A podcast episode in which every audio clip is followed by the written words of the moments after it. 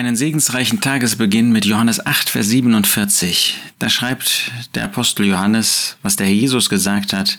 Wer aus Gott ist, hört die Worte Gottes. Er fügt noch hinzu, darum hört ihr nicht, da sagt er den Juden, weil ihr nicht aus Gott seid. Da sehen wir, dass es zwei Gruppen von Menschen gibt. Das sind die einen, die aus Gott sind, und das sind die anderen, die nicht aus Gott sind. Das sind die einen, die aus Gott geboren sind, die neu, die neue Geburt erlebt haben. Woher wissen wir, ob wir die neue Geburt erlebt haben? Ganz einfach. Wer sich bekehrt hat, der ist von neuem geboren. Denn ohne die neue Geburt sind wir gar nicht in der Lage zu glauben, sind wir gar nicht in der Lage, uns zu bekehren.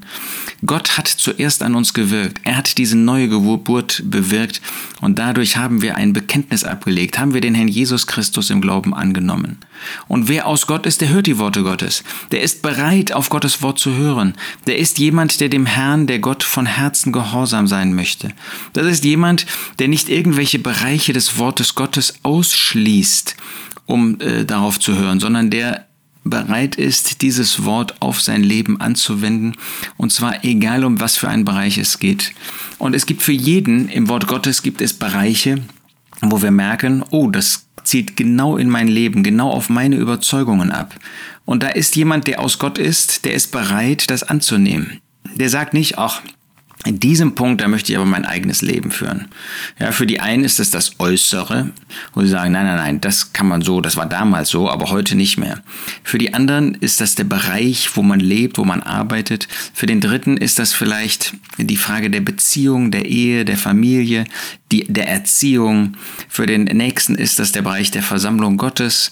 Ähm, wo er ähm, Einschnitte machen möchte, wo er abschwächen möchte. Nein, wer aus Gott ist, der hört die Worte Gottes und damit ist nicht ein akustisches Hören allein gemeint, darum geht es natürlich erst einmal, sondern Hören heißt horchen, gehorchen, gehorsam sein.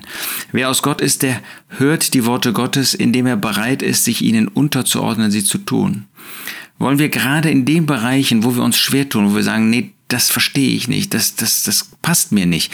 Das ist etwas, äh, das heute völlig im Widerspruch zu der Gesellschaft ist, das auch äh, im Widerspruch ist zu meinen Gedanken. Gerade dann wollen wir hören. Ihr hört nicht, weil ihr nicht aus Gott seid. Das ist das Kennzeichen derer, die kein neues Leben haben, dass sie nicht bereit sind, von der Aufforderung, sich zu bekehren, über jeden anderen Bereich des Lebens hinaus zu hören. Wollen wir uns das neu sagen lassen? Wer aus Gott ist, der hört die Worte Gottes und er wird sie tun.